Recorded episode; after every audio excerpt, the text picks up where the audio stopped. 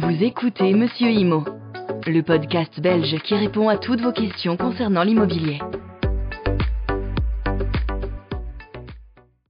Bonjour à tous, c'est Monsieur Imo. J'espère que vous allez bien aujourd'hui. Le petit sujet d'actualité pour les bailleurs et les locataires. En 2023, le loyer d'une résidence principale peut-il être indexé et comment? Petit rappel, l'indexation du loyer, c'est l'adaptation du loyer à l'évolution du coût de la vie. Dans quel cas peut-on indexer le loyer?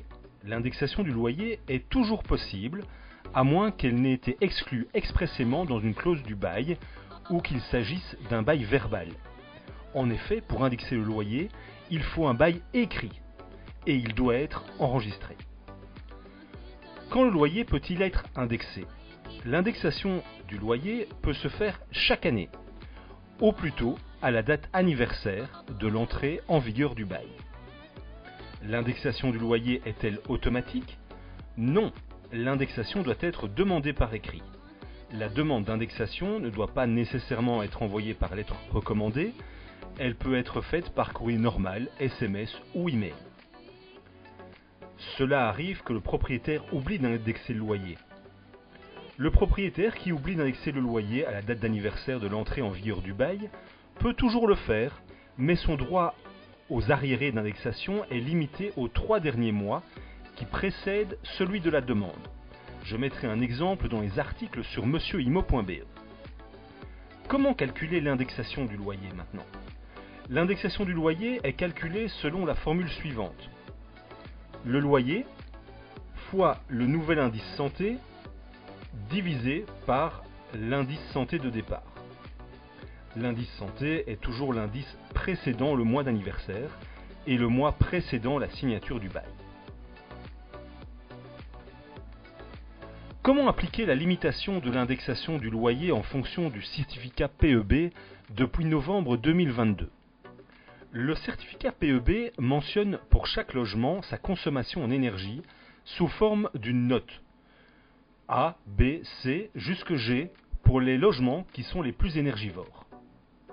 Le certificat PEB est un peu la carte de visite de votre logement qui informe de sa performance énergétique et permet une comparaison avec d'autres logements. Ce certificat PEB doit être réalisé par un certificateur PEB. Comment faire? À partir du 1er novembre 2022, une mesure de limitation de l'indexation est prévue pour un an en fonction de la note du certificat PEB. Elle peut être renouvelée en fonction de l'évolution de la situation socio-économique. Elle s'applique dès la prochaine date anniversaire de l'entrée en vigueur du bail, entre le 1er novembre 2022 et le 31 octobre 2023.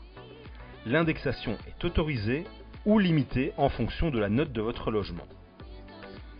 L'indexation peut être demandée entièrement pour des logements disposant d'un certificat PEB a, B ou C.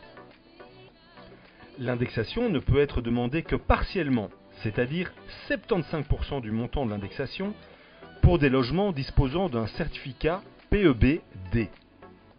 L'indexation ne peut être demandée que partiellement, à 50% du montant de l'indexation, pour les logements disposant d'un certificat PEB-E il n'est pas possible pour les logements disposant d'un certificat PEB F ou G et l'indexation n'est pas possible si le propriétaire ne dispose, pas du certificat PEB.